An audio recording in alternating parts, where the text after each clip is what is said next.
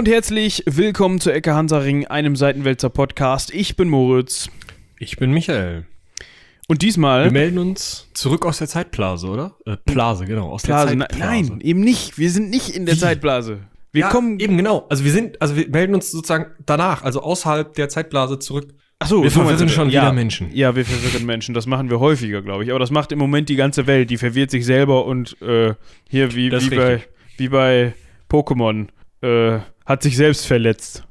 Ist verwirrt und hat sich selbst verletzt. Ich glaube, das passt exakt auf die Situation momentan.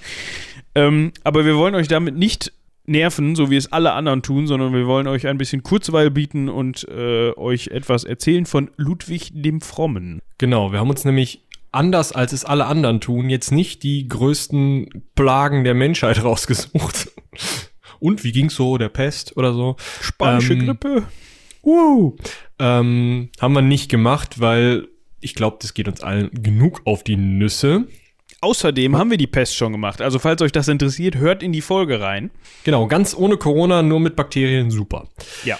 Ähm, ja, du hast gerade schon gesagt, wir haben jetzt ähm, ein, ähm, äh, einen Herrn Ludwig den Frommen in unserer Liste. Das heißt, wir haben im Endeffekt die Okt Oktonen. Alter, heute geht's richtig los, ne? Also Zeitblase, Oktonen. Ich sollte aufhören zu sprechen. Abgehakt. Ähm, und weil das Zwischengeschlecht der Konradiner nur einen Konrad lang an der Macht war, bewegen wir uns jetzt mit rasenden Schritten auf die Karolinger zu, beziehungsweise äh, greifen uns gleich den zweiten derer da. Ja. Ne? Ähm, wir hatten ja das letzte Mal für euch, glaube ich, den letzten, also den eigentlich ähm, unter anderem den letzten der Karolinger. Ähm, und jetzt nehmen wir uns, ja, den zweiten. Kann man Karl schon als Karolinger bezeichnen oder sind das nur die Ja, ja, Abkommen? Ka sogar sein Vater ist ja eigentlich schon ein Karolinger, ah, okay. ähm, Pippin, äh, aber der ist ja nie König und Kaiser geworden, sondern irgendwie ja nur Hausmeier gewesen, hat sich dann, oder König war er dann? Irgendwie so. Werden wir rausfinden in der Folge, vielleicht vor Karl, vielleicht nach Moment mal Karl. Ähm, also dementsprechend ist unser Herr Chlodwig oder Ludwig der erste ähm, genannt der Fromme. Übrigens der erste Ludwig sowohl in der Zählung von hier zu Ludwig dem 14. als auch ähm, in den deutschen Kaisern, lustigerweise, ähm, ist der erste Karol, äh, ist der zweite Karolinger, der Kaiser wurde, nach Karlchen. Ähm, vielleicht mal eben zur Einordnung, man sagt ja Karl der Große immer um 800. Für Ludwig den Frommen gilt das fast auch noch, denn ähm, der ist 778 geboren und verstorben 840. Ähm, dementsprechend also auch noch so kurz nach 800 an der Macht gekommen irgendwie, 813 zum Kaiser, mit Kaiser gekrönt worden. Ähm, ja, also ähm, wir befinden uns immer noch um 800 oder jetzt endlich mal um 800 und ähm, vielleicht erstmal zu den Umständen seiner Geburt. Ja, man kann sagen, Es gab Umstehende, also ein, es gab, also liegend. ja, ei- eine, meinst du, oder was? Nee, nee, also das ist ja Standard bei einer Geburt, dass da Ich wollte gerade sagen, kennt man doch. oft Mütter anwesend. Ja. Ähm, ähm, nein, äh, ich meine, dass äh, Ludwig, beziehungsweise in den Quellen wird er halt Chlodwig, also mit CH am Anfang äh, genannt. Das ist aber einfach der alten ähm, Sprech- und Schreibweise geschuldet. Das ist heute äh, in gefälligere Sprache übersetzt durch Ludwig.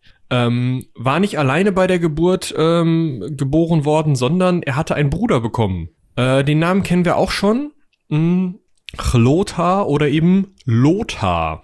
Ja, ähm, ich glaube, das sind dann äh, Namen, die auch mal merowingische Könige vor denen gehabt haben. Ne? Da hat man quasi gesagt, hier komm, hört sich gut an. Genau. Kennt man Ja, schon. das Ding ist, die Karolinger haben ja die Merowinger beerbt und ähm, ähm, die, also die haben im Endeffekt diese fränkische Dynastie übernommen. Dieser Pippin, Vater von Karl dem Großen, hat ja die Herrschaft zuerst als Hausmeier von ähm, äh, merowingischen Königen ausgeübt und ich weiß nicht, du wolltest das gerade nachgeguckt haben, ich weiß, oder wir machen es dann in der Folge. Ähm, auf jeden Fall ist ähm, dieser Pippin dann eben, hat die Herrschaft angetreten und Karl hat dann eben als großer Karolinger das, das äh, Reich erweitert und so weiter. Aber ursprünglich basiert das eben auf dieser merowingischen Herrschaftsform und dieser merowingischen Herrschaft im Frankenreich.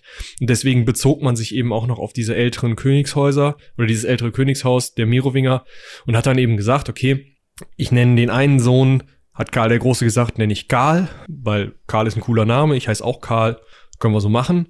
Den zweiten Sohn nenne ich Pippin, ähm, ist auch ein schöner Name, hatte mein Vater, hat ihm gute Dienste geleistet, können wir so machen. Und dann kam noch ein Sohn. Und dann wird's ja doof. Du willst ja keine zwei Pippins haben, du willst keine zwei Karls haben.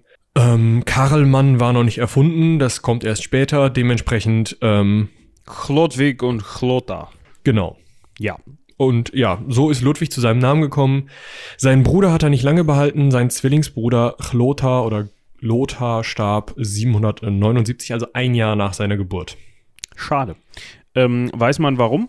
Ähm, nee, scheinbar nicht. Also wahrscheinlich ist halt irgendeine Kinderkrankheit schuld. Plötzlicher Muss ja Kindstod. Weiß ich gar nicht. Also Ja. kann sein. Kann Kann sein. genauso gut sein, dass der halt irgendwie schon bei Geburt irgendwas hatte. Zwillingsgeburten sind ja äh, gerade im Mittelalter noch mal heftiger. Ähm, vielleicht ist er vom Wickeltisch gefallen. Wir werden es wahrscheinlich nie erfahren, weil in der Chronik nur steht, ja, ist halt tot. Aber was wir erfahren werden, beziehungsweise schon erfahren haben, ähm, dass er ziemlich früh in seinem noch recht jungen Leben doch schon verhältnismäßig viel Karriere macht, wenn ich mir das so angucke. Ja, ich würde auch sagen, das ist äh, Rekordverdächtig. fast die früheste, oder? Also ich glaube, die zumindest die früheste Krönung, die uns so untergekommen ist, oder? Ich, mir fällt jetzt keiner ein, der da früher dran war. Auf jeden Fall ist er am Ostersonntag, ähm, und zwar war das am 15. April im Jahr 781. Also wir erinnern uns, äh, 78 geboren, also drei Jahre nachdem er geboren worden ist, schon zum Unterkönig von Aquitanien erklärt worden. Während sein aber auch ein Bruder. Amt für so einen Steppke, ne? Ja, klar, äh, hat er bestimmt mit äh, Feuereifer ausgefüllt. ähm, während sein Bruder, also sein älterer Bruder Pippin, zum äh, Unterkönig von Italien gesalbt wurde. Da müssten wir an der Stelle mal eben rausfinden. Ähm, Ein Jahr vorher, ist. 777 geboren. Ähm, also ist dann mit vier zum ähm, Unterkönig gesalbt worden. Ähm, ja, Pippin äh, hieß übrigens ursprünglich Karlmann, also war der Name wohl schon erfunden, aber nicht cool genug, deswegen hat man den dann Pippin genannt. Warum auch immer. Ähm, auf jeden Fall ist Pippin eben zum äh, Unterkönig von Italien gesalbt worden. Da war der Papst gerade da, dann hat man gesagt, komm, machen wir eben beide. Und die beiden Hadrian Kinder, übrigens. ja, genau, Hadrian der Erste, falls jemand das nachgucken möchte. ähm, das Ding ist, die beiden Kinder mh, sind dann nicht am Hof geblieben und hatten halt ein Krönchen auf, so, oder wurden halt als König angesprochen oder sowas, sondern die sind dann auch direkter Mundo, wie gesagt, mit drei oder vier Jahren ähm, in ihre jeweiligen Unterkönigreiche geschickt worden, mit so ein paar Leuten dabei. So hier hast du irgendwie einen Erzieher und eine Amme wahrscheinlich auch noch und irgendwie drei, vier, fünf Leute, die so ein bisschen was ähm, können, die gehen da auch mal mit. Ähm, aber Karl der Große selber hat gesagt, du, der ist drei, der kann das. Der, ka- der kann ein Holzschwertchen halten, das muss reichen. Ne? ich sag mal, Unterkönig von Aquitanien. Ähm, gut, hat dann äh, im Zweifel ähm, eine, wie gesagt, eine Menge von äh, Hofmeister, also ein Hofmeister und eine Menge von Helfern haben das dann übernommen, aber zumindest ähm, nominell war Ludwig da König. Ja. Seine Äh, Mutter f- ist dann schon sehr früh in seinem Leben verstorben. Also die, die Mutter von Pippin und von ähm, Ludwig. Und zwar Hildegard. 83, also 783, äh, da war er dann gerade fünf.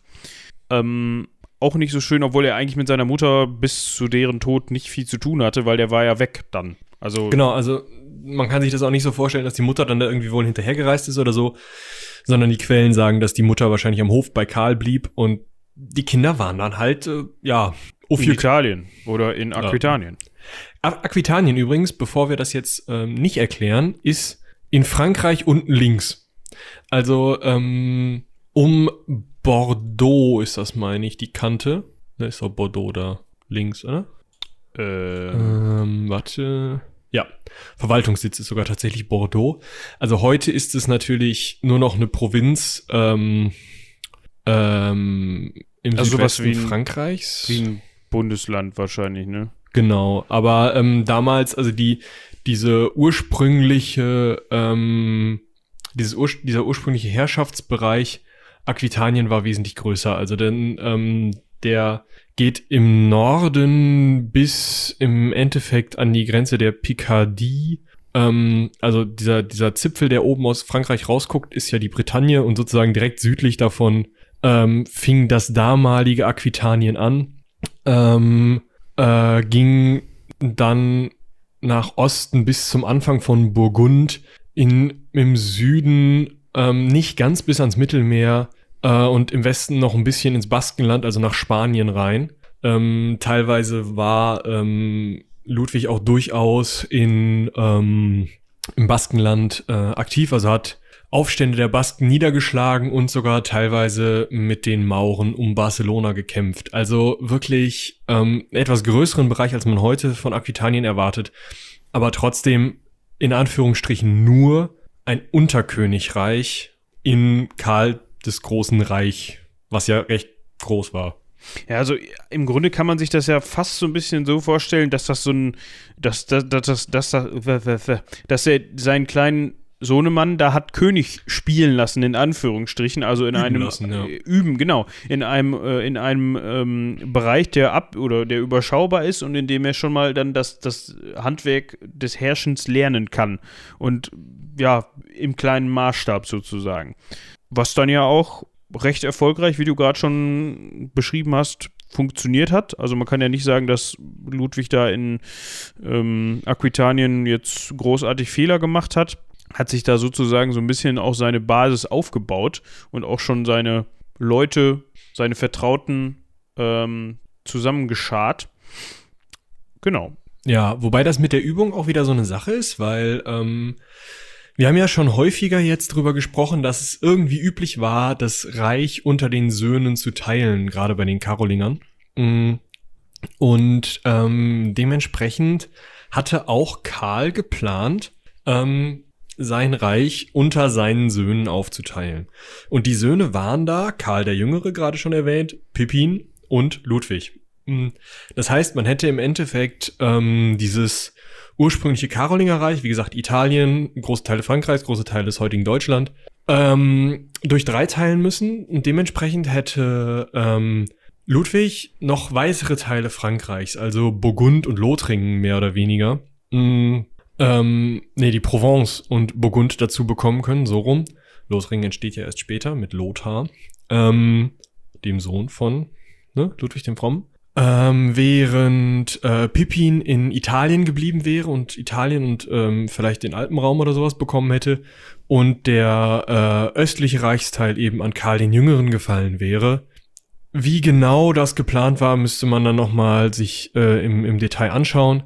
Ähm, Ah, genau, der Italiener hätte Bayern noch dazu bekommen und ähm, ja, also im Endeffekt hätte Ludwig Südfrankreich, Südwestfrankreich bekommen, bis in die Provence und ähm, der Nordosten wäre eben bei Karl geblieben. Mhm. Du, hast, du sagst jetzt wäre und hätte. Ähm, das ist nicht ganz zustande gekommen, weil relativ überraschend seine beiden älteren Brüder, ähm, also Pippin und Karl der Jüngere, im Jahr 810 und 811 verstorben sind. Und somit blieb da eigentlich nur er selber übrig, als einziger legitimer Sohn und Erbe von Karl dem genau. Großen. Und ähm, das hat halt auch, also das war dann eben irgendwie von Vorteil für Ludwig, aber eben eigentlich gar nicht der Plan von Karl dem Großen, weil Karl der Große eigentlich gesagt hat, ähm, eine Alleinherrschaft, wie ich sie hier ausübe, das kriegt kein anderer so hin.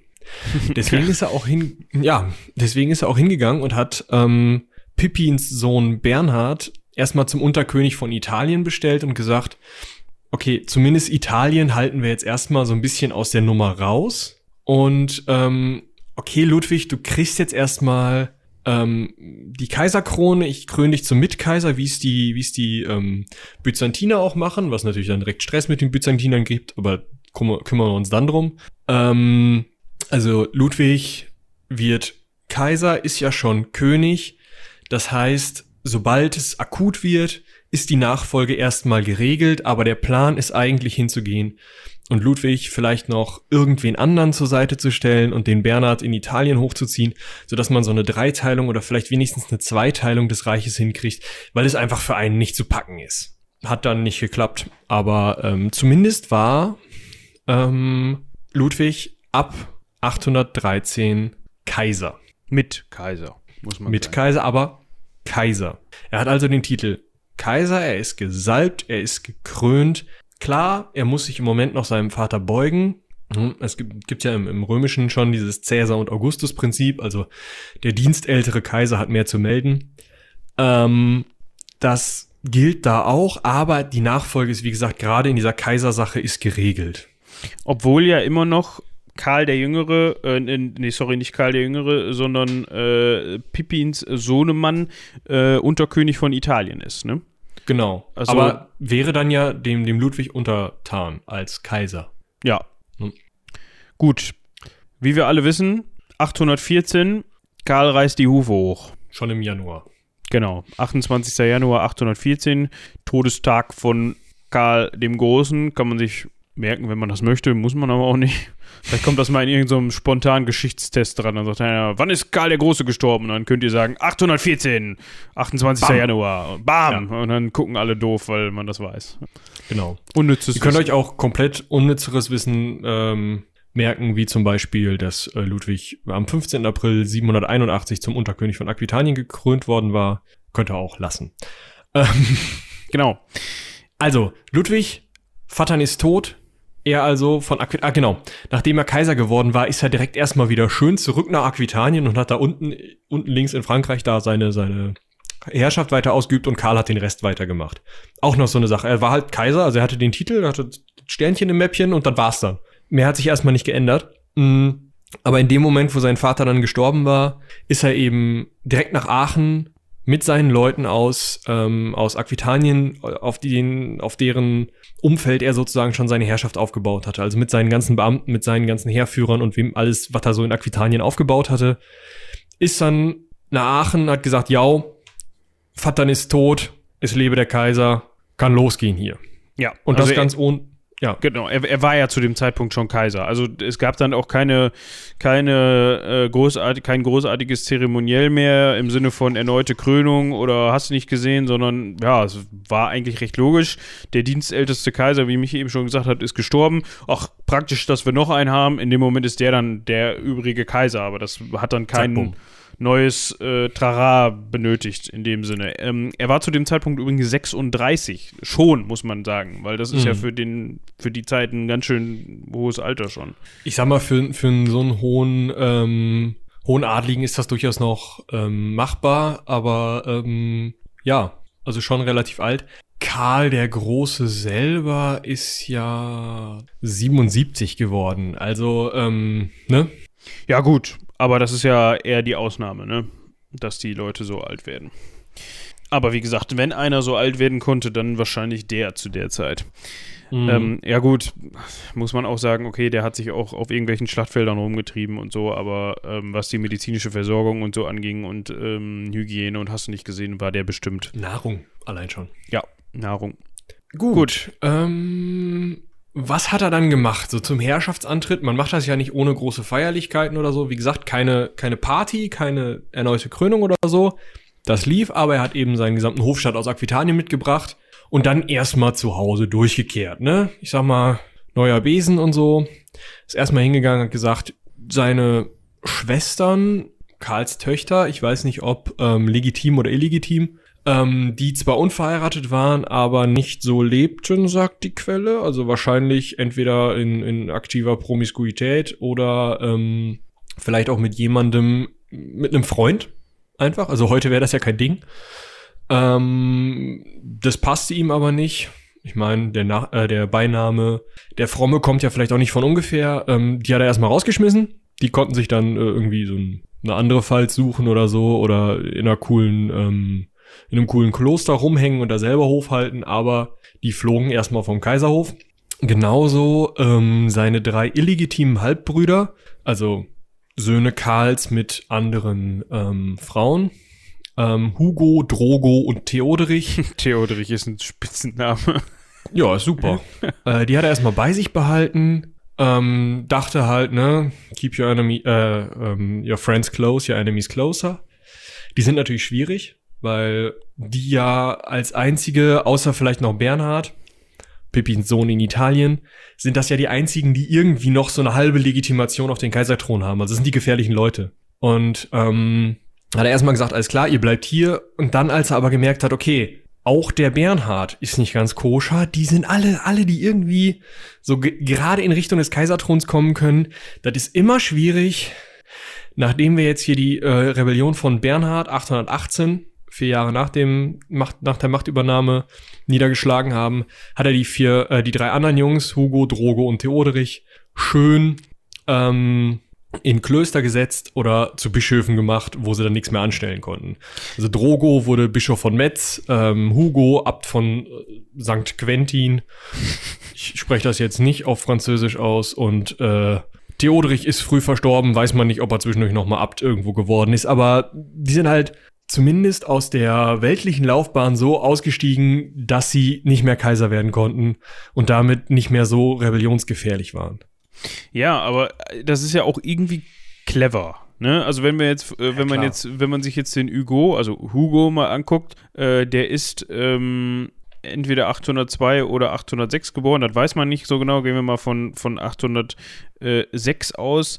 Dann war der zu dem Zeitpunkt 17 Jahre alt. Äh, nee, sorry, doch 17 Jahre alt, ebenfalls äh, 18, äh, 822, 823 äh, Abt von St. Quentin geworden. ähm, das war ja eigentlich jemand, der wahrscheinlich am kaiserlichen Hof gelebt hat, also 17 zu dem Zeitpunkt, und der auch irgendwie natürlich eine, eine Ausbildung genossen hat, die jetzt nicht unbedingt eines Abtes würdig ist. Also könnte ich mir vorstellen. Also ich könnte mir schon vorstellen, das fand der Hugo in dem Moment nicht so geil. Dass der dann mal nach St. Quentin durfte und also Hi. ein bisschen abtitisieren da, ne? ich bin, so jetzt, ich bin jetzt der Abt hier und hat sich dabei so, so in die Nase gepopelt, mäßig so nach dem Motto, äh, ja, ich habe Hunger, wo muss ich denn hin? also der wird ja eher, also könnte man sich so vorstellen, eher zu dem Zeitpunkt Bock gehabt haben, in dem Alter mal irgendwem auf den Kopf zu hauen oder ja, seine. Zumindest mal einen dicken Max zu markieren. Genau. Aber genau das ist eben der Grund, warum Ludwig den ähm, wegbefördert hat. Ja, also ich stelle mir gerade so die, die, die Gesichter der Mönche vor, als, als es dann hieß, ja, wir kriegen einen neuen ab, der kommt morgen. Und dann kommt da so ein Rotzbengel an und sagt, moin. Jo. Das sieht ja ganz schön scheiße aus hier. Muss ich auch so eine Tüte anziehen? Obwohl äh, St. Quentin jetzt auch nicht, ähm, also ich gucke mir das gerade mal an. Ich weiß nicht, ob die Basilika zu dem Zeitpunkt auch schon. Nee, ich glaube nicht. Aber weiß ich nicht. Ähm, clevere Geschichte, weil eigentlich kann er, kann man sich ja auch offiziell jetzt nicht beschweren, vor allem wenn man jetzt irgendwie Bischof von Metz geworden ist, weil das ja doch schon irgendwie eine, ja, eine Ehrung ist für jemanden, also der eigentlich einen, illegitim ist. Eben, für einen Bastard in damaligem Verständnis. Ich meine, das war im Hochmittelalter viel, viel schwieriger als da, wo wir jetzt sind, im Frühmittelalter. Ähm, und im, im Spätmittelalter noch blöder. Aber ähm, zumindest ist es eigentlich keine Ausgangsposition, um große Herrschaften zu übernehmen. Und da ist Bischof von Metz schon nicht kacke. Und auch St. Quentin wird nicht ähm, das hutzelige Schrottkloster am Ende der Welt gewesen sein, sondern schon was Repräsentatives. Ja. Ne?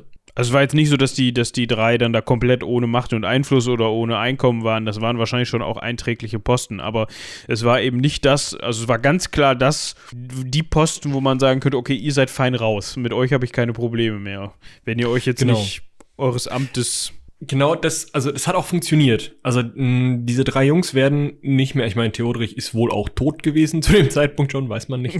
Aber ähm, diese drei Jungs werden äh, soweit nicht mehr erwähnt. Also ähm, äh, sowohl Drogo als auch Hugo ähm, verschwinden dann mehr oder weniger, sind wahrscheinlich noch in den, in den Annalen von Metz und St. Quentin zu finden. Aber die werden sich da halt einen lauen Lenz gemacht haben. Ne? Also da war dann Ruhe im Bums. Ja. Ähm, ansonsten muss man sagen, die ersten Jahre von Ludwigs Kaiserschaft, also Lief. seiner alleinigen Kaiserschaft, liefen.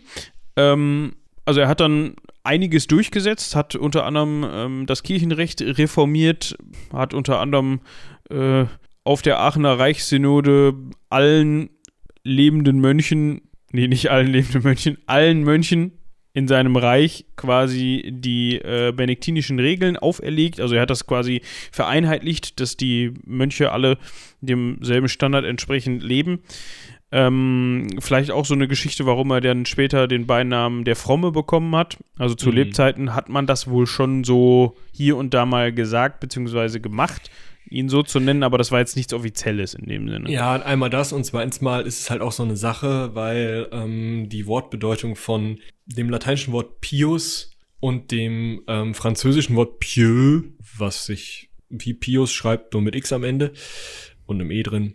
Okay, na, ein bisschen anders. Aber ähm, also P-I-E-U-X und pius schreibt sich halt P-I-U-S. Äh, ist halt ein bisschen weiter gefasst als die Wortbedeutung von der Fromme. Es kann auch der, der Gutmütige oder ähm, der Pflichttreue, der Milde, so alles in die Richtung heißen. Also, Also alles in allem kann man sagen, es ist schon ein Name für einen duften Kerl.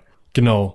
Ich meine, das war halt auch ähm, ein Beinamen, den man damals Königen und Kaisern einfach so gegeben hat. Also, du hast halt gesagt, hier, keine Ahnung, Carolus, äh, Augustus, Rex, keine Ahnung was, hier, was da so alles ist. Und dann hast du halt dazu noch gesagt, ja, hier Pius und ähm, noch so ein paar Sachen, keine Ahnung. Fromm, treu, stark, so und so.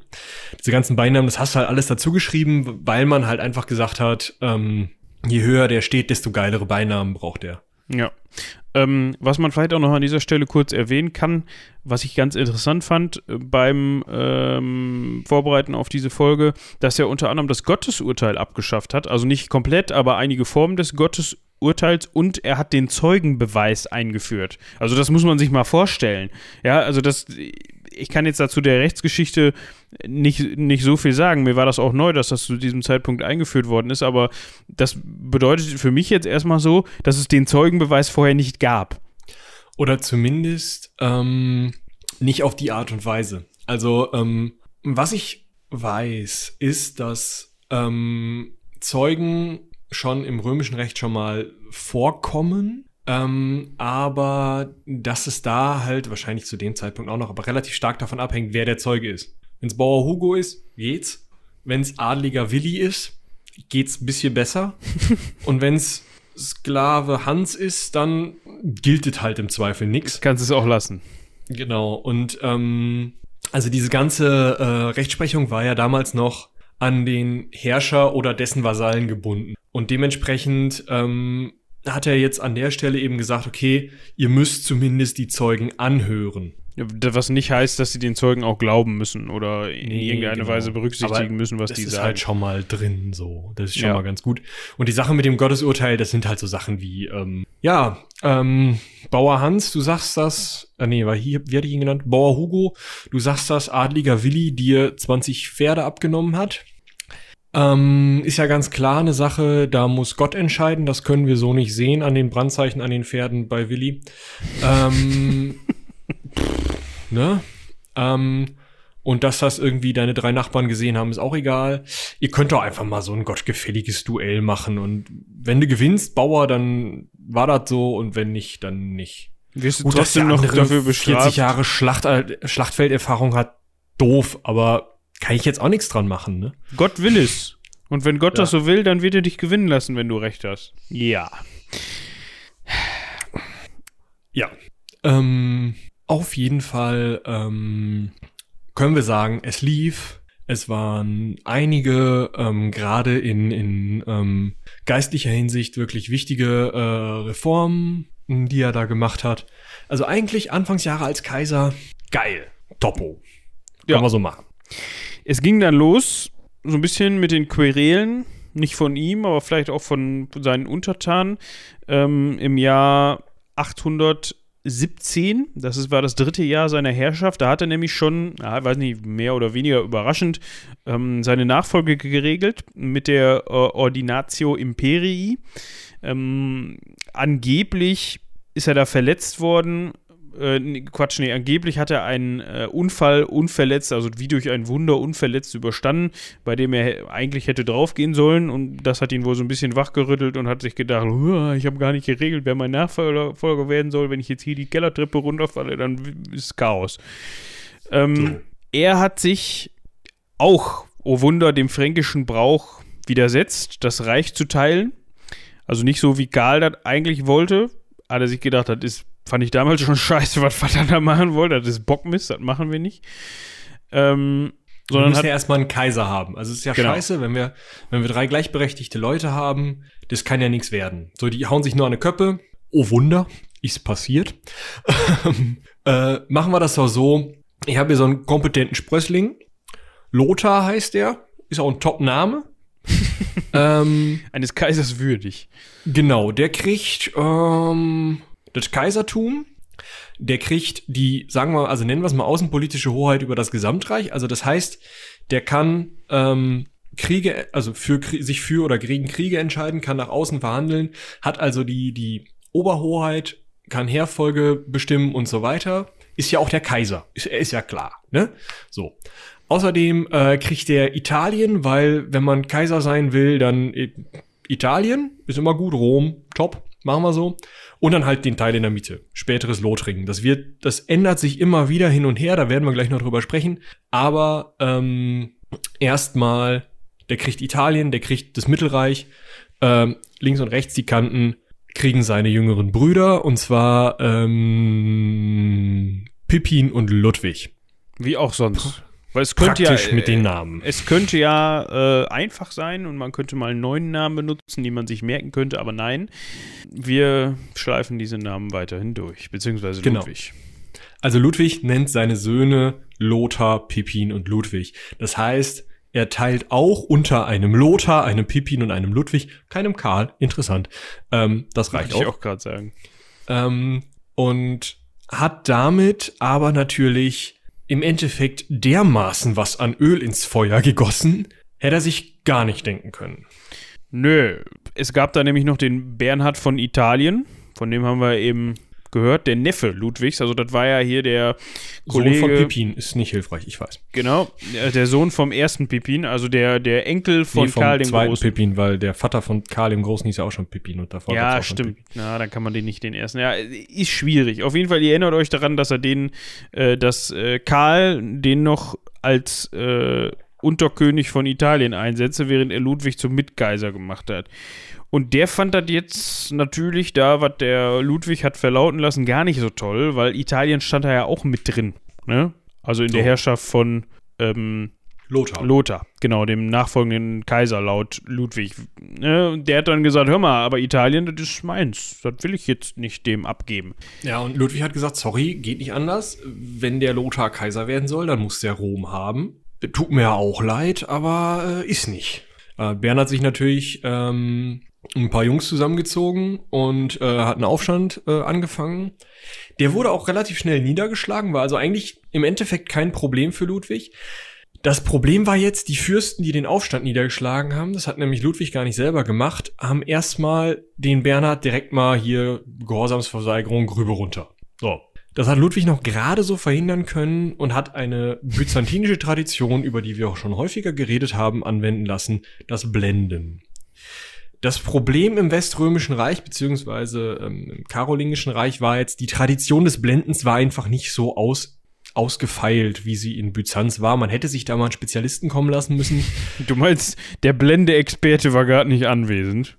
Genau, die, die, ähm, ja, also, ähm, nochmal äh, eben äh, für die, die vielleicht die byzantinischen Folgen nicht so nicht mehr so im äh, Kopf haben. Blenden funktioniert so, dass man ein Eisen sehr sehr heiß macht und es so nah vors im also sinnvollerweise geschlossene Auge, aber es geht auch mit dem offenen Auge hält, ähm, dass der Augapfel kocht. Das ist unangenehm und führt zur Erblindung. Ich, ich stelle mir gerade so, ein- so ein kleines Gespräch zwischen Ludwig und, sei- und dem ausführenden Menschen vor, der das machen sollte. Vielleicht sein Henker, keine Ahnung, ob es das Amt damals schon gab, wahrscheinlich noch nicht. Ähm, so nach dem Motto, wie jetzt nicht, rüber runter oder was? Nee, der soll geblendet werden. Ge was? Geblendet, das heißt, der darf nichts mehr sehen. Ja, wie mache ich das? Ja, denk dir was aus. Ja, ähm, wahrscheinlich wird es genau so gewesen sein. Auf jeden Fall hat dieser Blendende dann irgendeinen Mist gebaut oder vielleicht hatte Bernhard auch einfach ein infektionelles Problem, denn im Zuge dieser Blendung entstehen natürlich Wunden. Wunden neigen dazu, sich zu entzünden und Entzündungen führen mit großer Wahrscheinlichkeit in jenen Tagen zum Tode. Gerade wenn man das Körperteil, das sich entzündet, nicht einfach abschneiden kann. Was beim Kopf ja schwierig ist, wie wir alle wissen. Ach, so mit so einem Löffel, da kann man, ja, aber egal. Lecker, lecker. Ähm, das Problem war jetzt, Ludwig hat das nicht, wie es vielleicht spätere Herrscher gemacht hätten oder andere Herrscher gemacht hätten, gesagt, ja gut, dann habe ich halt irgendwie falsch entschieden und Gott hat gesagt, Tod ist tot, ne? So, pff, ist schon so, hat er es verdient sondern er hat gesagt, ach fuck, ich hatte den doch zur Blendung extra begnadigt, dass er die Hufe nicht gleich hochreißt. Jetzt hat er die Hufe hochgerissen, da bin ich doch irgendwie schuld dran. Äh. Belastend. so. Kann ich auch nachvollziehen. Ja, also das war für ihn jetzt so seelisch schon mal so ein Problem. So sagt die Quelle zumindest. Ähm, so. Kurz darauf, ja, kurz darauf ist übertrieben, ein bisschen später, äh, und zwar neun Jahre später, äh, halt, nein, Wann hat er den blenden lassen? 17? 817? Hätte ich jetzt mal gesagt. Ich ja. weiß nicht genau. Dann war es äh, drei bis vier Jahre später, sagen wir mal so, stirbt sein wichtig, wohl wichtigster Berater, und zwar der Benedikt von, ja, Anjan. Also der Benedikt.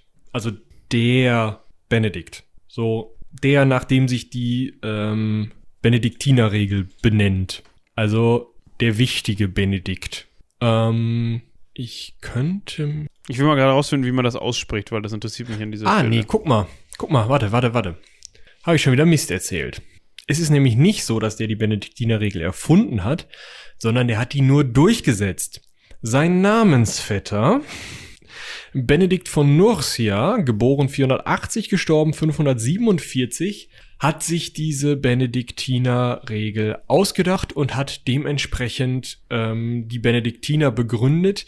Benedikt von Anjan. Anjan passt, glaube ich. Ja. Hat alle Klöster des Reiches der Benediktinerregel unterstellen lassen durch den Kaiser und war der wichtigste Kopf der kirchlichen Reformbewegung unter Ludwig dem Frommen. Das heißt, ähm, im Endeffekt war jetzt sowohl der Kopf der Kirchenreform, die damit direkt zum Erlahmen kommt, weg, als auch einer der Verteidiger oder ähm, geistlichen Fürsprecher von Ludwig, was dazu führte, dass die Reichskirche es hingekriegt hat, ihn dazu zu bringen, einen öffentlichen Bußakt, also Asche auf mein Haupt, auf Knien vorm Altar, irgendwie so ein Büßergewand anziehen, was weiß ich, irgendein so Stunt, ähm, durchzuziehen auf dem Reichstag von Attingi 822, also ein Jahr nach dem Tod, eben für seine mh, hm, harten Strafen gegenüber Familienangehörigen, besonders halt eben dafür, dass der Benedikt nicht geschafft hat mit dem Blendenüberleben. Ähm, Bernhard, meinst du? Genau. Äh, Verzeihung, falscher Name. Bernhard, genau. Also es war einfach, er hat halt in kirchenrechtlichen oder kirchengedankengutlichem Sinne das Gute getan und halt für seine Sünden gebüßt. Aber es sieht natürlich einfach prestigemäßig scheiße aus und macht dich halt auch nicht zu einem starken Anführer, wenn du auf Knien mit Asche auf dem Haupt in irgendeiner Tüte in der Kapelle stehst. Äh, die kniest. So. Also ein Bußakt ist halt einfach nicht so geil fürs Ansehen. Und dementsprechend brodelte es dann so ein bisschen. Ja, also man könnte ja mal auf die Idee kommen, okay, wenn sich so ein Kaiser da schon von der Kirche so in Anführungsstrichen erniedrigen lässt und vor den kniet im Büßergewand, ist der vielleicht hm. gar nicht so unantastbar, wie man das denken könnte.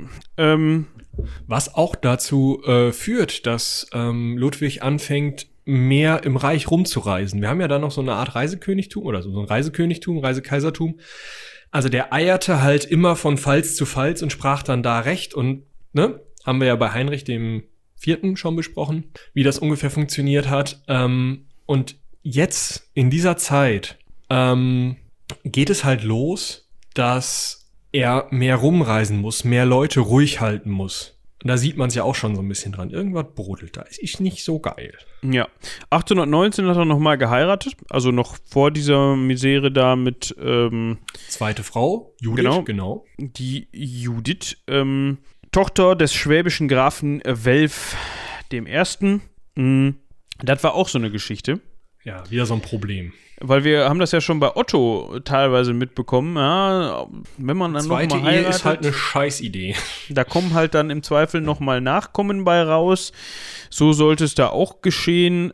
Ähm, es gab einen neuen Erstgeborenen, und zwar den Karl, der 1823 geboren wurde, allerdings von, also Sohn von Judith. Ja, doof. Das ist halt, also erstmal ist das ja kein Problem. Ne? Also man könnte ja davon ausgehen, Gott, das ist der vierte Sohn insgesamt. Der Lothar hat ja hier die, die Oberhoheit. Die anderen drei haben ja in der Ordinatio Imperii, hieß das Ding, ähm, haben ja ihre Anteile bekommen. Der Karl kriegt halt irgendwie äh, Mönchstonsur geschnitten und wird Bischof von Buxtehude, völlig egal, Nummer durch. Hat der Ludwig halt nicht eingesehen und wahrscheinlich hat ihm die Judith da auch nochmal einen Ton zu gesagt, verständlicherweise. Dementsprechend ähm, hat er erstens Lothar nach Italien verschickt und gesagt, pass mal auf, komm hier, regel du das mal in Italien. Ähm, Du bist jetzt auch nicht mehr Mitregent, äh, mach halt Italien, so. Das hat er gesagt. Er hat gesagt, du bist Ja. nicht mehr Mitregent. 825 bis 829 war äh, Lothar offiziell Mitregent, ähm, 830 dann nicht mehr. Aua. Kommt halt scheiße an. Kommt halt einfach. Ist, Ja, bei halt Lothar vor allem. Und vielleicht auch bei Freunden von Lothar. und bei Brüdern von Lothar, die sich alle denken, Kacke, wenn das noch zwei Jahre lang so weitergeht, dann lande ich in Buxtehude und äh, Brüderchen irgendwo in Dänemark und ähm, Karl übernimmt hier den Puff. So. Fanden die halt scheiße, ne? Ich meine, Judith hatte wohl auch noch ein bisschen mehr die Finger in der Politik. Das scheinen, so sagen es die Quellen, einige andere Leute am Hofe auch gar nicht so cool gefunden, äh, gefunden zu haben. Und dementsprechend haben die dann ähm, zum Anlass genommen, dass ähm, Ludwig einen Feldzug in die Bretagne geplant hat und dazu aufgerufen hat, ähm, um halt einfach die Leute nochmal hinterm, hinterm Heeresbanner zu vereinen. Ne? Krieg nach außen, immer um von inneren Schwierigkeiten abzulenken, ist ja klar. Und das auch noch ja in der schon. Fastenzeit. Ja, ja, ich meine, gut, ne, wenn du sagst, das ist irgendwie so ein, die Bretonen waren vielleicht zu dem Zeitpunkt noch keine Christen oder so, dann wäre das ja noch irgendwie okay. Kriegt man wohin. Aber ähm, es war halt nicht nötig zu dem Moment. Es war halt, eigentlich hätte er sich hinsetzen müssen und mal mit allen ausdiskutieren, was das Problem war. Ähm, jetzt sind die Großen des Reiches hingegangen, also ähm, hohe Bischöfe, die Kanzlei, enge Vertraute, enge Berater, enge Militärführer, ähm, sind hingegangen und haben gesagt, Jung, so nicht. Wir buchten dich ein, wir holen Lothar, der als Mitregent eigentlich eine Top-Idee gewesen ist, eine super Sache gemacht hat, top gearbeitet hat. Den holen wir zurück. Äh, dich, ähm, wie gesagt, buchten wir hier erstmal ein, bis du wieder bei Verstand bist. Deine Frau geht erstmal ins Kloster Poitiers. Die geht uns hier allen nur auf Nüsse. Außerdem hat die bestimmt Ehebruch mit irgendeinem so Bernhard gehabt, völlig egal. Ähm, So der Erstbeste, der, der Erstbeste, der gerade vorbeigelaufen ist, der Du. wurde so am Schlawittchen so, komm mal eben hier rein. Du hast doch bestimmt hier die Judith, ne? Ich sehe es dir an. Äh, was? Was? Wer ist Judith? ja, genau, so. Die Kaiserin, du Depp. So. Genau. Ähm, wie gesagt, irgendwelche vorgeschobenen Gründe wahrscheinlich, ähm, haben sie die Judith ins Kloster bei Poitiers eingesperrt und gesagt, so, ähm, Lothar regiert jetzt erstmal. Ludwig, du kannst dann zwischendurch ähm, mal so einen Ton aus seiner Kammer sagen. Aber die alte Idee mit der Ordinatio Imperii war super. Das Karlchen hier, das kann, wie gesagt, irgendwo ins Kloster oder was, scheißegal. Ähm, ne?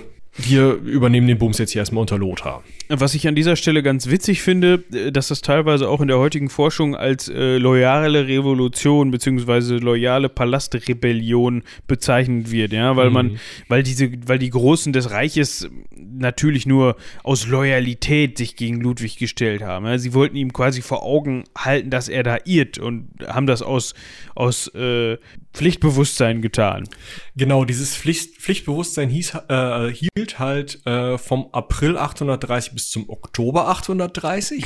ähm, denn in den in den sechs Monaten ungefähr der Herrschaft Lothars haben diese ganzen loyalen Palastrevoluzer da äh, wohl irgendwie eher nach ihrer eigenen Nase getanzt und alle irgendwie geguckt, dass sie möglichst ein großes Stück vom Kuchen abkriegen und ähm, als das alles irgendwie drunter und drüber äh, ging und Lothar wohl auch irgendwie keine besonders coole Rolle gespielt hat bei der ganzen Sache, ähm, haben sie Ludwig aus seiner ähm, Kammer geholt. Der wiederum hat die ähm, Haupter, also die Häupter der Verschwörer, die, die lautesten Mitverschwörer ähm, verhaften oder gleich verbrennen lassen, hat seine Frau wieder geholt und ähm, Lothar, nachdem er dem nochmal den Kopf gewaschen hat, 831 wieder nach Italien äh, geschickt. Ähm, Ludwig der Deutsche, also der Sohn von Ludwig dem Frommen, und Pippin, der Sohn von Ludwig dem Frommen, ähm, haben sogar noch ein Jahr länger rebelliert und sind erst 832 zur Unterwerfung gezwungen worden. Ähm, das heißt, alle drei Brüder aus erster Ehe sind jetzt im Endeffekt alle irgendwie nur mit so einer Watsche abgewatscht worden, sind irgendwie in die Reichsteile zurückgeschickt worden. Es wurde gesagt, Jungs, Ruhe jetzt, ich muss hier mit meiner Frau ausklamüsern, wie wir Karl den Kahlen, den, wie gesagt, Erstgeborenen aus der zweiten Ehe, irgendwie mit einem vernünftigen Reich ähm, belehnen können und wem von euch wir was abnehmen. Fanden die super. Ja, wie das so Söhne dann machen, die nicht einsehen, dass sie im Unrecht sind und Vater im Recht, nur weil der jetzt gerade mal Kaiser ist und sie nicht, ähm, hat man dann erneut rebelliert weil man eben auch keinen Bock drauf hatte, dass man in irgendeiner Weise Macht und Einfluss an Karl, also Klein Karl, abgeben musste. Karl den Karl, da können wir ihn so weiter eigentlich. Genau. Ähm, es kam zur Schlacht, ja, weil Ludwig natürlich dem wieder Einhalt gebieten musste, Ende Juni 833 und zwar auf dem Rotfeld bei Colmar. Das wird übrigens heute oder wurde später dann nur noch das Lügenfeld genannt, weil ja da eben die drei untreuen Söhne sich gegen den ein, eigentlich rechtmäßigen Vater gestellt haben. Ähm, das Problem war, also so eine richtige Schlacht ähm, war es dann auch nicht, weil ähm, die drei ähm, Söhne mit allen möglichen Versprechungen, auch das wieder ein Grund für das äh, Lügenfeld, ähm, mit Druck, mit Versprechungen, hey, hier, keine Ahnung, der von Bayern ist schon abgesprungen. Ich weiß nicht, ob es für dich dann jetzt noch so gut aussieht. Ich sag mal, wenn du jetzt beim Kaiser bleibst, ne, dann rüber runter, können wir halt auch nichts machen.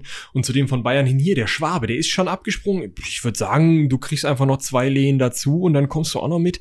So, auf die Idee haben die drei Brüder es also geschafft, alle Getreuen von Ludwig abzuziehen. Und Ludwig musste ins Kloster Saint-Mermedard verbannt, äh, im Büßergewand sein Sündenregister, was sie ihm da extra aufgeschrieben haben, lesen.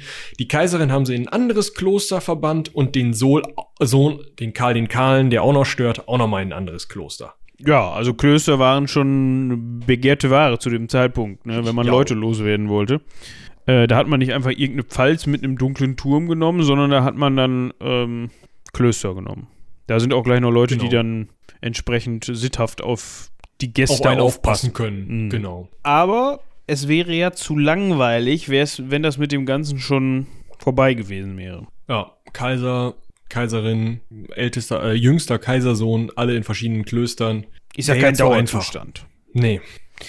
Jetzt kommt es tatsächlich dazu, dass sich die beiden Brüder, also nicht Ludwig, sondern dass sich Karl. Nee. Jetzt wird's kompliziert. Werden, ja, genau. So. Also, jetzt wird's kompliziert. Wir haben also eine Situation. Karl ist raus, Ludwig ist raus. Regieren tun Lothar in der Mitte, ähm, Pippin in Frankreich, also in den Bereichen, die damals zum Reich gehörten, die zum heutigen Frankreich gehören, also im Endeffekt Frankreich außer der Bretagne mit ein bisschen weniger im äh, Osten. Und im Ostfrankenreich, also Ludwig der Deutsche auf der ähm, östlichen Seite von Westen Pippin, von Osten äh, Ludwig, ziehen gegen, gegen Lothar, weil sie halt sagen, hör mal zu, was du dir da ausgedacht hast, ne? Vattern im Büßergewand mit einem Sündenregister in ein Kloster, kann ja wohl nicht wahr sein. Du hör mal, das ist, das ist Vattern, das können wir dem nicht antun. So. Da haben sie den, also da haben sie dem Lothar so viel Druck gemacht, dass er gesagt hat, ja, okay, hm, scheiße, der sich nach Italien verzogen hat ähm, und dementsprechend ähm, Ludwig wieder zum Kaiser hochgeholt wurde. Lothars Macht wurde auf Italien beschränkt. Die beiden Brüder haben im Westen und Osten regiert und Kaiserin Judith wurde auch wieder nach Aachen zurückgeholt. Also das ist inzwischen so ein wiederkehrendes Ding. Ne? Also die Kaiserin hat dann da wahrscheinlich, Zweimal, als ja. man ihr die Tür aufgemacht hat im Kloster und gesagt hat, ja, du kannst wieder nach Aachen, hat sie Na, da wahrscheinlich endlich, danke. So, genau. Ach, schon wieder. Ja, schön. Ja, schönes Kloster. Mann. Genau. Ähm, 837 äh, gab es dann einen neuen Reichsteilungsplan. Klingt schön, ne? Klingt schön. Ähm, natürlich zugunsten Karl des Kahlen. Ne? Weil, ist klar, ist ja der neue So- Erstgeborene. Ja, genau. Der sollte ähm, einen Bereich im Norden kriegen. Ähm, das Gebiet zwischen Mars und Saint, Seine, Saint, seine ähm, und Friesland. Also im Endeffekt ähm, ja so, so, so ein Nordteil halt. Mm, Ist natürlich, das fanden die drei Brüder wieder scheiße, weil äh, Ludwig war, äh, Lothar war zwar auf Italien beschränkt, hätte aber dann später trotzdem die Kaiserwürde und so bekommen. Ähm, und also es hat halt allen irgendwie was vom Reich genommen, von ihrem Teilreich, fanden sie alle doof. Dementsprechend war dann direkt wieder Terror. Ähm, das Ganze ist nur ruhiger geworden, weil Pippin, also der Westfranke, der Franzose mehr oder weniger, die Hufe hochgerissen hat. Dann hatte man nämlich wieder nur drei Söhne von Ludwig und konnte den alten Reichsteilungsplan, diese Ordinatio Imperii, wieder einsetzen, indem man sagt, Lothar kriegt Italien und den Mittelteil, äh, Ludwig der Deutsche den, den ähm, Ostteil, das deutsche, also das spätere Heilige Römische Reich und Karl der Kahle kriegt halt Frankreich. Ja. Und darüber hatten wir ja auch schon mal gesprochen. Zu Beginn des, äh, der Otto-Folge, glaube ich. Also der ersten Otto-Folge. Ähm, und an dem Punkt sind wir dann angekommen. Ähm, An dieser, an dieser Teilungs, genau. Ja, vorher gab es noch mal so ein kleines Geplänkel mit ähm, äh, Ludwig, also mit Ludwig und mit Ludwig, also Ludwig der Deutsche, weil dem sollte zwischendurch nur Bayern als Herrschaftsgebiet zukommen. Das war natürlich nicht genug für den. Ähm, da musste Ludwig wieder Stress. Genau, da musste Ludwig dann Strafexpeditionen durchführen, um dem Einhalt zu gebieten. Äh, hat das auch geschafft, soweit ich das verstanden habe, und ist dann aber am 20. Ähm, Juni 840 auf einer Rheininsel bei Ingelheim verstorben. Ja, wir können ja mal eben nachrechnen, wie alt war er da? 840 gestorben, 878 geboren. Ja, doch, 62, äh, 62 habe ich da richtig gerechnet? Ja, ne? Das ist schon 52, oder? Nee, Nee, 62. Ja, du hast recht, ich kann kein Mathe. Das ist schon Genau. auch okay, würde ich sagen. So, und zu dem Zeitpunkt haben wir dann also die, die Situation, Pippin ist ja praktischerweise tot. Pippin hat noch einen Sohn, ähm, der dann auch noch irgendwie rumlaviert und versucht, zusammen mit Lothar äh, sich den westfränkischen Teil doch noch anzueignen gegen Karl den Kahlen. Ähm, Ludwig der Deutsche, der zu dem Zeitpunkt ja auf Bayern beschränkt war. Und Lothar hatte eigentlich den Nord, äh, nordöstlichen Teil Deutschlands noch unter seiner Kontrolle. Ähm, verbündet sich aber dann mit Karl dem Kahlen gegen Lothar und Pippins Sohn. Ähm, das gibt alles nochmal drunter und drüber und links und rechts. Was am Ende passiert, ist, dass in, im Vertrag von Verdun sich ähm, Karl der Kahle, äh, Ludwig der Deutsche und Lothar darauf einigen, dass das Reich ähnlich, aber nicht gleich aufgeteilt wird, wie es in der Ordinatio Imperii gedacht war, in drei größere Teile. Das Westfränkische Reich, das Ostfränkische Reich und in der Mitte Lotharingen. Und dieses Lotharingen, darüber haben wir dann in der eigentlich jetzt letzten Folge, da wird die Zeitblase wieder interessant von gehört. Dieses Lotharingen ähm, fällt dann immer mehr in sich zusammen, weil die Nachfolger Lothars irgendwie es nie auf die Kette kriegen. Ähm, und ähm, verschwindet dann also irgendwann von der Landkarte. Italien bleibt anteilig noch als, als Königtum erhalten. Da hat sich Otto dann ja drum gekümmert. Ähm, Westfranken bleibt unter den Karolingern relativ lange. Karl der Kahle und seine Nachfolger. Ostfranken fällt dann irgendwann kurz an die Konradiner und dann eben an die Ottonen. Ja. Aber das könnt ihr ja alles nachhören. Das haben wir ja alles schon bequatscht. Ähm, und jetzt fehlt uns ja eigentlich nur noch Karl der Große, ne? Ja, kann man so sagen. Kann man Und so dann müssen sagen. wir halt mal gucken, was so passiert ist in der ganzen Zeit da. Ob wir da noch mal so Kleinigkeiten besprechen oder so. Ähm, Also ich denke mal, es wird jetzt äh, müßig sich äh, muss ja nicht jeden Garolinger dir angucken. Das ist halt nicht nötig. Genau, wir uns nicht jeden Autonen angucken müssen. Ähm, wie gesagt, vielleicht ist noch irgendwas passiert, was vielleicht auch mal wieder ganz interessant wäre, wäre zu dem Zeitpunkt mal ein bisschen außerhalb ähm, Mitteleuropas zu gucken. Was geht da in Spanien ab? Was geht in, in ähm, weiß ich nicht, ganz weit im Osten ab? Ähm, wie, wie tun sich die Russen da um? Was ist bei den Dänen los? Ähm, wie sieht's in Japan aus? Was macht China gerade? Weiß nicht, fliegende Autos erfinden oder so. Die waren ja zu dem Zeitpunkt ganz schön weit. ähm, ja, sowas halt. Können wir ja mal schauen. Ihr könnt uns ja mal Anregungen schicken. Genau. Ne? Einfach so. per Mail an äh, rumlabern.seitenwälzer.de. Finde ich nach wie vor eine schöne Adresse. Ja, ähm, ist richtig. Genau.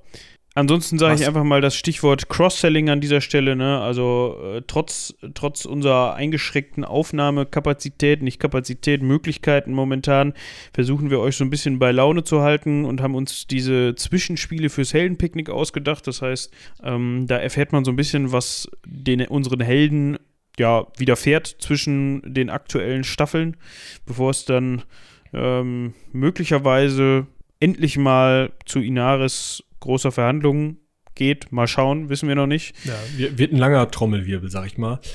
Außerdem können wir noch cross-sellen. Ihr könnt, ihr solltet, ihr, also tut es, ähm, hört mal in den Podcast vom äh, DN Dienstag rein, ähm, vom Jingle Channel. Ähm, ich habe nämlich beim guten Alex eine Dungeons and Dragons Runde mitgespielt. Also Alex hat geleitet. Ich habe mitgespielt. Ähm, Steffen von den Rocket Beans hat mitgespielt. Ähm, Moritz, ähm, der, also nicht unser Moritz, sondern ähm, Moritz, einer der Erfinder des gratis Rollenspieltags, hat mitgespielt und Christoph, der ähm, bei Mr. Hurley und die Pulveraffen mit dabei ist, hat auch mitgespielt. Es ist eine riesenspaßige Runde geworden. Ich habe ein Rotkäppchen zerteilt.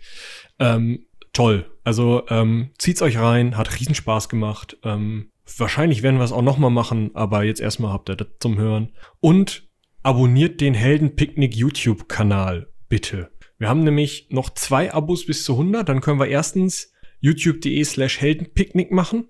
Das ist schon mal geil. Und zweitens ähm, werden wir ein kleines Special dazu nur auf YouTube veröffentlichen. Da will ich aber noch nicht zu sehr spoilern, was da passiert ist. Aber wir haben uns da was überlegt, haben es auch schon fast fertig. Also könnt ihr jetzt getrost abonnieren, dann wird's passend dazu auch das Special geben. Genau. Und wir können noch eine Sache teasern. Ich weiß nicht, wie weit wir da schon sind. Wir befinden uns in den letzten Zügen für alle Podcaster und Podcasterinnen da draußen, für alle audioschaffenden Personen. Ähm, es gibt da eventuell bald eine Geschichte von uns, äh, die euch das Leben äh, in der Nachbearbeitung deutlich erleichtern könnte. Jetzt, jetzt fragt ihr euch, hä? Was? Genau, wir haben äh, Adobe Audition gekauft und nein. Aber eine Kleinigkeit. Eine Kleinigkeit, da kommen wir aber bald zu. Das Ganze wird sich in Richtung äh, eines Tools bewegen, was euch, wie gesagt, das Leben ein bisschen leichter macht. Ich weiß allerdings nicht, wie viel wir davon jetzt schon verraten dürfen. Das Deswegen ist in den letzten Zügen ähm, fertig zu werden in der ersten Version. Also da gibt es auch schon wieder Ideen, das Ganze noch weiter aufzublasen, aber wissen wir noch nicht, ob das funktioniert und wie lange das dauert und so. Aber ich glaube, das könnte dem einen oder anderen gefallen, wenn es fertig ist. Genau. Wo wir euch schon mal hier jetzt gerade vorm Rohr haben und die ganz spitze Ohren habt, die, die ihr da Audio schafft, ähm, zieht euch doch vielleicht auch mal den Workshop von Robin, den ihr auch auf unserem YouTube-Kanal vom Heldenpicknick findet, zum Thema ähm, Soundscapes rein. Vielleicht könnt ihr da noch den einen oder anderen Trick abgreifen, den ihr sonst vielleicht noch nicht in euren Audio-Ergüssen benutzt. Editing-Skills und so benutzt habt, genau. Ich würde sagen, wir sind durch für heute und bedanken uns vielmals bei allen, die bis hierhin durchgehalten haben, fürs Zuhören und ich würde sagen, haut rein. Bis zum nächsten Mal. Bis dahin, tschüss.